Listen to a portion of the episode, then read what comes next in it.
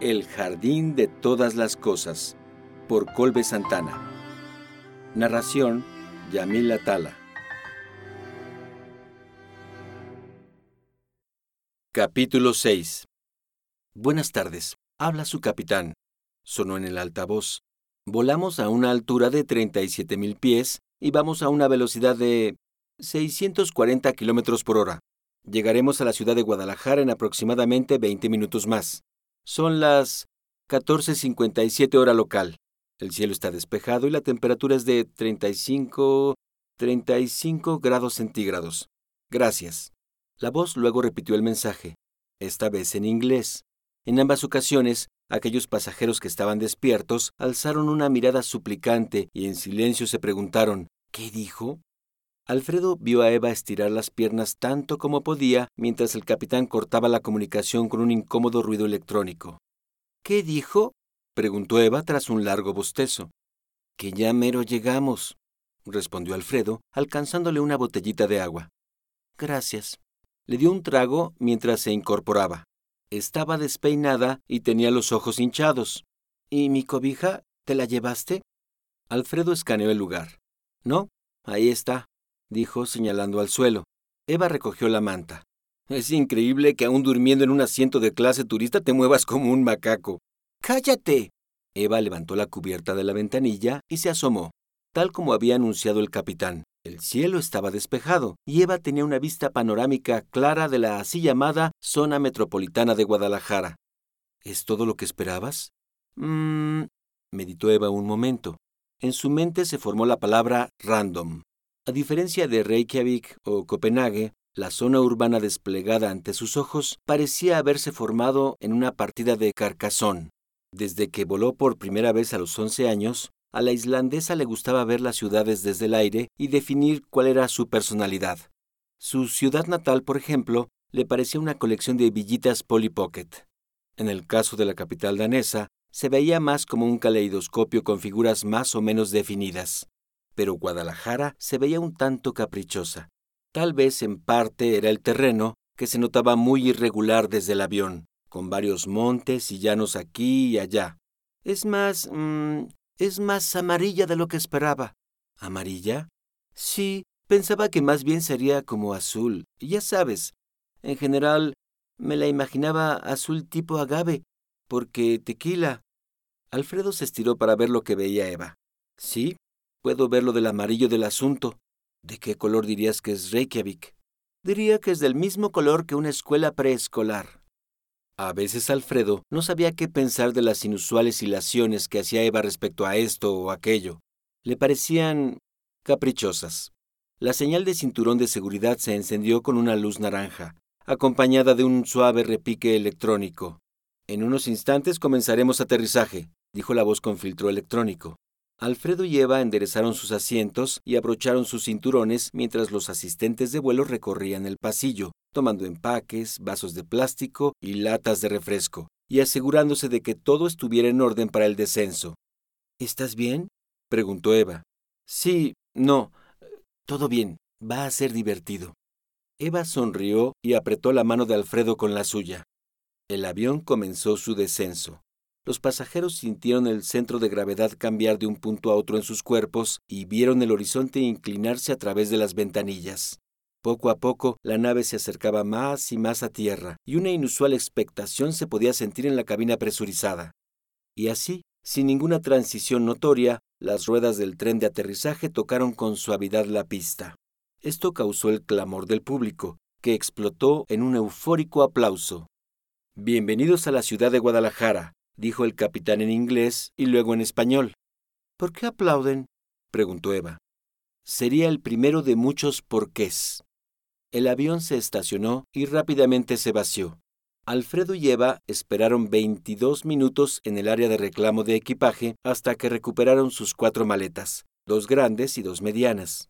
Avanzaron hacia la salida, un enorme muro blanco con una pequeña puerta de cristal sensible al movimiento todo enmarcado con un igualmente enorme anuncio de la gama de colores del más reciente modelo Galaxy de Samsung. ¿Equipaje? dijo un muchacho, delgado como escoba y con la adolescencia emanando por los poros, con suéter y pantalón azul marino y zapatos negros. El sujeto habló desde uno de los barandales del pequeño recibidor. Estaba apostado con otros tres varones de diversas edades, vestidos igual que él, y cada uno con un diablito listo para la acción. ¿Help with your mallets? Insistió al ver las facciones vikingas de Eva. ¿Perdón? preguntó la islandesa. Creo que quiso decir que si nos ayuda con el equipaje, explicó Alfredo. Oh, sí, estaría bien, exclamó la islandesa, quien jamás había visitado un aeropuerto con servicio de botones. No, no. Tienen llantitas, no seas floja. Pero. ¿Crees que lo hacen gratis? ¿Y es muy caro o qué? Es por principio. Fuck the principle. Yes, El hombre rápidamente se acercó a Eva y con una amabilidad sumamente teatral tomó sus maletas y las montó en el diablito. ¿En serio? Son como veinte metros de aquí a la salida. Cuando en Roma, dijo Eva, el grupo dejó el clima artificial del aeropuerto y salió al área de taxis. ¡Wow! dijo Eva en cuanto sintió el aire en su estado natural. Si tenía dudas sobre el cambio climático, acaban de desaparecer. Todas. Te dije que iba a hacer calor, dijo Alfredo. Luego miró su reloj. No te destapes toda o te vas a resfriar. Alfredo escaneó el escenario. ¿Dónde está? Le dije que llegábamos como a las doce. ¡Alfredo! ¡Alfredo! escucharon entre la pequeña multitud del aeropuerto. Era Noemí. ¡Ey! exclamó Alfredo, quien aceleró el paso para darle un fuerte abrazo a su hermana. Eva ya había hablado con Noemí varias veces por Skype, pero aún así fue una sorpresa para ella verla por primera vez en persona. Aunque su prometido era un poco más alto que ella, Eva consideraba que Alfredo era, en promedio, un poco más bajo que el resto de sus compañeros en la universidad. Sin embargo, en comparación con Noemí, Alfredo se veía como Harry, el de los Henderson. Además era muy delgada, lo que la hacía ver más pequeña aún. Tenía ojos grandes, color miel y una hermosa sonrisa. Su frente era muy amplia también, y no se preocupaba por ocultarla, pues llevaba el cabello recogido en una cola de caballo. Era muy bonita. Había algo de Rashida Jones en ella, a juicio de la islandesa. Llevaba una blusa azul marino con hombros descubiertos, falda larga y blanca con bordados en diferentes colores, bordados que Eva identificaba como típicos de México. Noemí los combinaba con tenis vans. ¡Eva! dijo después, dirigiéndose a ella y abrazándola. Welcome, welcome. It is so nice to finally meet you. Yes, yes, hi, respondió Eva, intentando emular el entusiasmo de Noemí. You're much, much prettier in person. Oh, thank you. A Eva le parecía gracioso cómo Noemí hacía suntuosos ademanes al hablar. Era como si sus manos, adornadas con pulseras de colores, metales y un reloj, fueran las que dirigieran la conversación, y su voz solo estaba ahí para aclarar cualquier malentendido. ¿Esas son sus maletas? Sí, dijo Alfredo. Noemí las tomó de las manos del maletero. Gracias, dijo. Vamos, vamos, dijo y se puso en marcha, seguida por todos. Alfredo sacó un dólar estadounidense y se lo dio al maletero. ¿Veinte pesos? ¿En serio? dijo la menor de los Sarmiento. ¿En eso está el dólar? El grupo se encaminó al estacionamiento, que estaba en un edificio aparte, pero no lejos de ahí. ¿Cómo estuvo el vuelo? Bien, bien, gracias. Sí está bien si hablo inglés con Eva, ¿verdad? Oh, está bien, dijo la islandesa. Entiendo un poco de español, pero no he practicado tanto. Eva había estudiado español desde que estaba en el colegio, pero no lo había usado tanto en su vida cotidiana. En sus prácticas de conversación más recientes, había estado desnuda, con el pulso acelerado y acostada junto a Alfredo.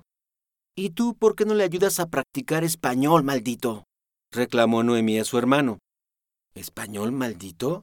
No, yo solo sé español regular. Duh. ¿Qué tal el calor? se dirigió ahora Eva. Un poco arriba, pero bien.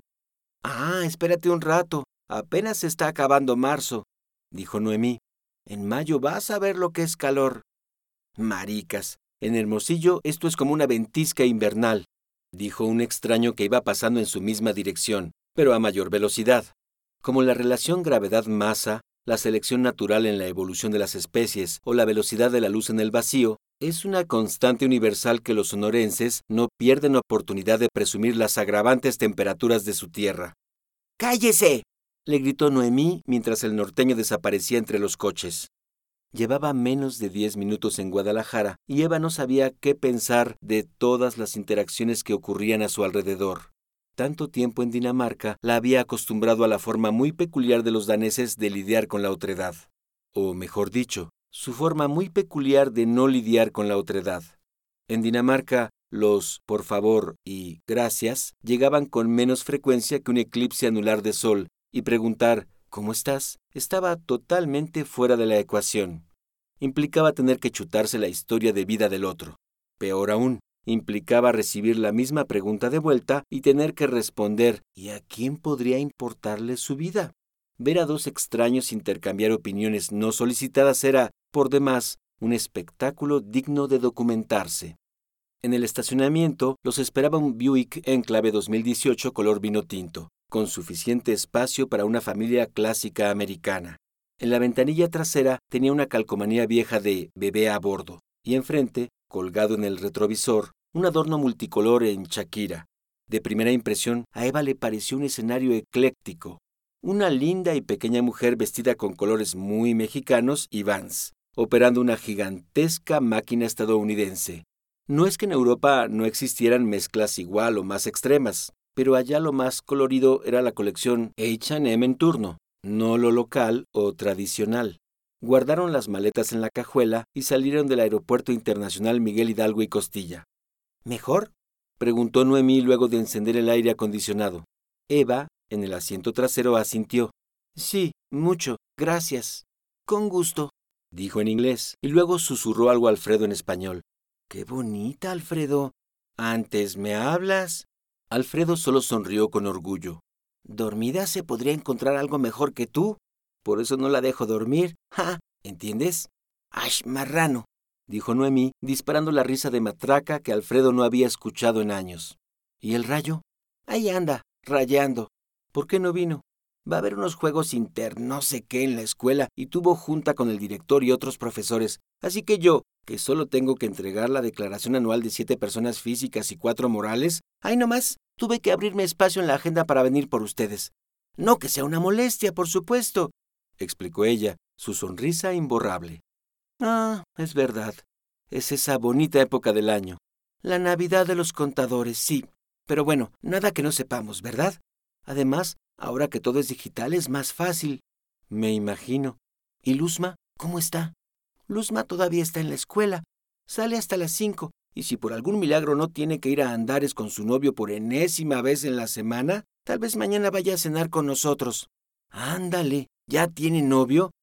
¡Ush! Ni me digas. Tengo hojas de Excel más inteligentes que ese muchacho, te lo juro. Pero no le digas que dije eso. Como sea, nos veremos para cenar con mi papá más al rato. ¿Cómo está? Emocionado porque volviste. No es para siempre. Se apresuró a apuntar Alfredo. Solo son vacaciones. Sí, no te preocupes, ya lo sabe. Pero le da gusto que vuelvas de todos modos. Miren, interrumpió Eva, señalando por la ventana de la Buick. ¿Pasó algún accidente? ¿Dónde? preguntó Noemí. Ahí, todos esos autos detenidos. Damn. No se alcanza a ver dónde termina la fila. ¿Habrá pasado algo?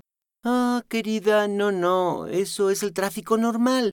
Es... Eh, peak hour. ¿O cómo se dice? Rush hour, dijo Alfredo. Yes, that. Rush hour. Oh, cielos, pensó Eva avergonzada, pero no quiso decir nada. Solo le faltaban una cangurera, una visera y unos adidas blancos para parecer una turista de libro de texto. El grupo siguió su camino sin mayores peripecias. Dejaron atrás el tumulto de la carretera a Chapala, llegaron hasta el puente atirantado Matute Remus e ingresaron en Chapalita, donde fueron recibidos por calles arboladas, glorietas, fuentes y parques incrustados entre restaurantes, Starbucks, bares y residencias.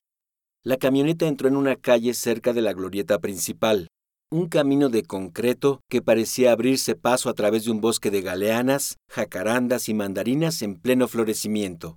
Desde su asiento en la parte trasera de la camioneta, Eva admiraba el espectáculo, todo iluminado con ininterrumpida luz solar que se filtraba sin obstáculo entre las ramas, hojas y flores de aquellos gigantes vegetales.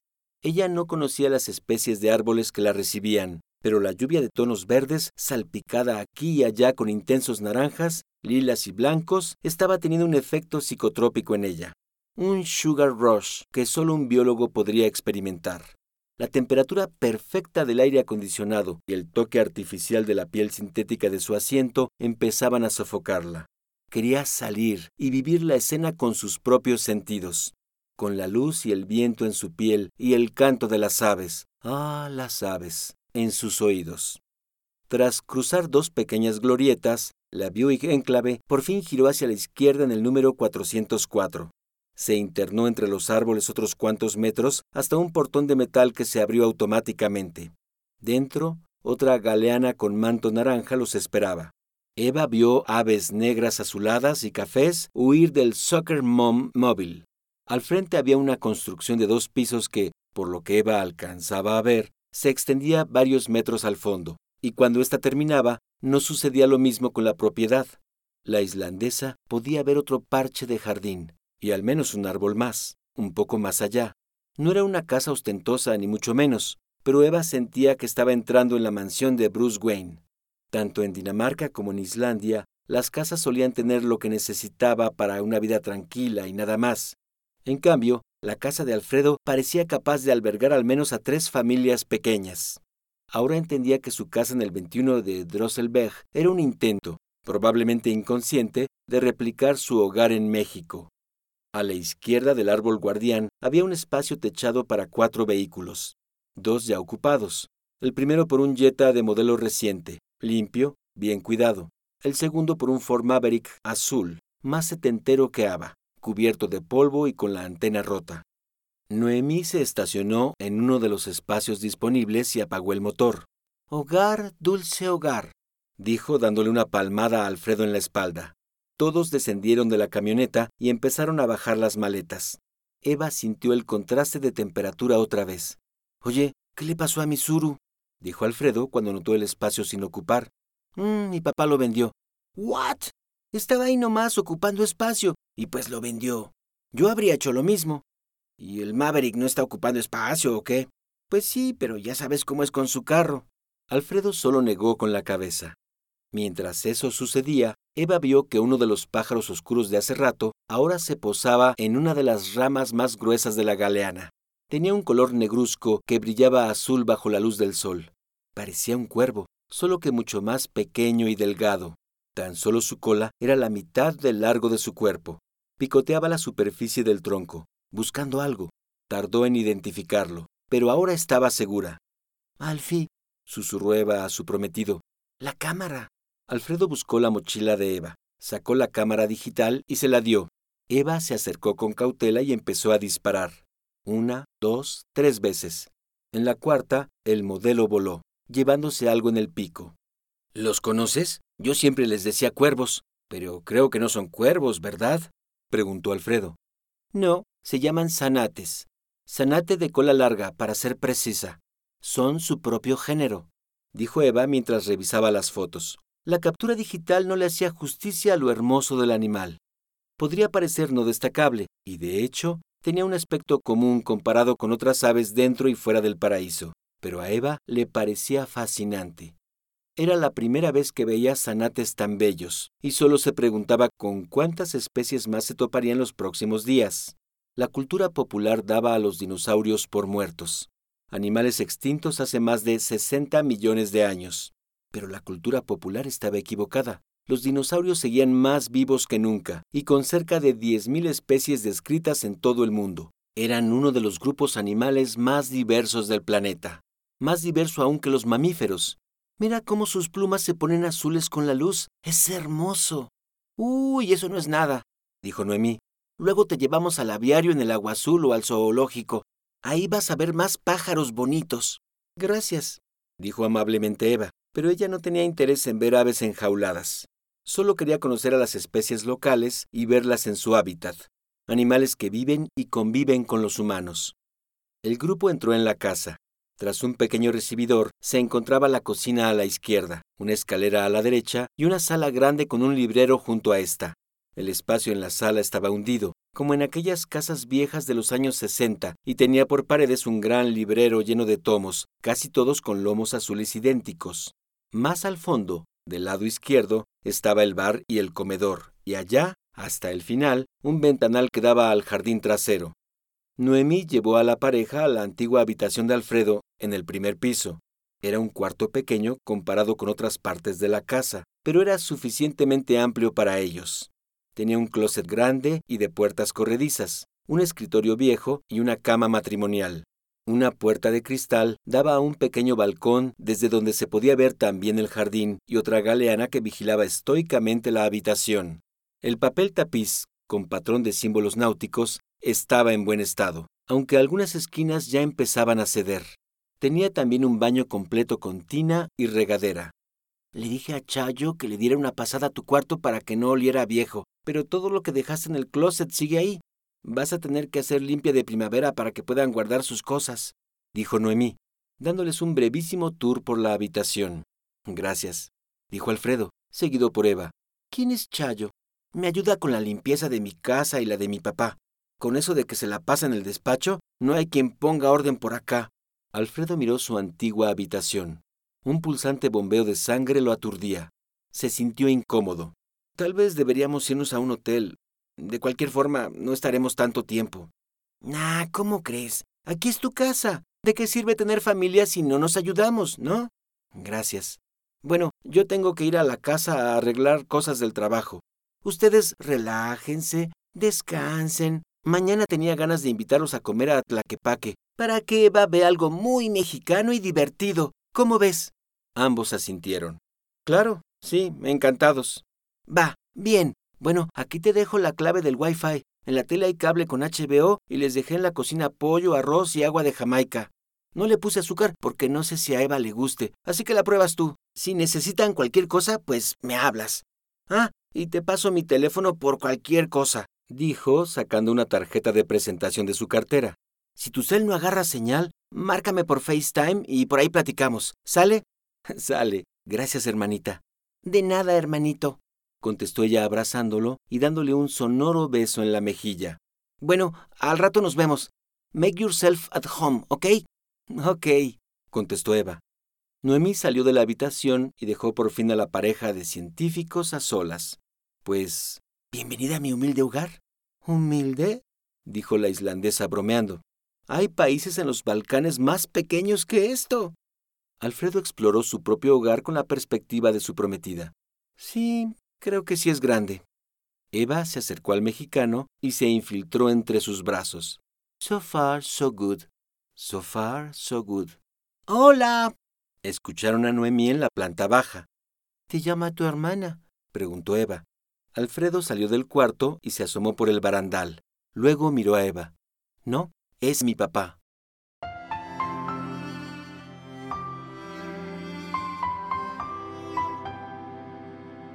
Si disfrutaste de este episodio, hay muchas formas en que puedes apoyar este proyecto. Puedes calificarlo y dejar tu opinión en iTunes, YouTube o donde sea que lo hayas escuchado. Puedes compartirlo en redes sociales con tus amigos. Puedes discutirlo en tu blog o en tu propio podcast. Y por supuesto, puedes apoyarlo directamente comprando El Jardín de Todas las Cosas en formato digital o impreso a través de Amazon. Muchas gracias por escuchar. Este proyecto no podría existir sin gente como tú.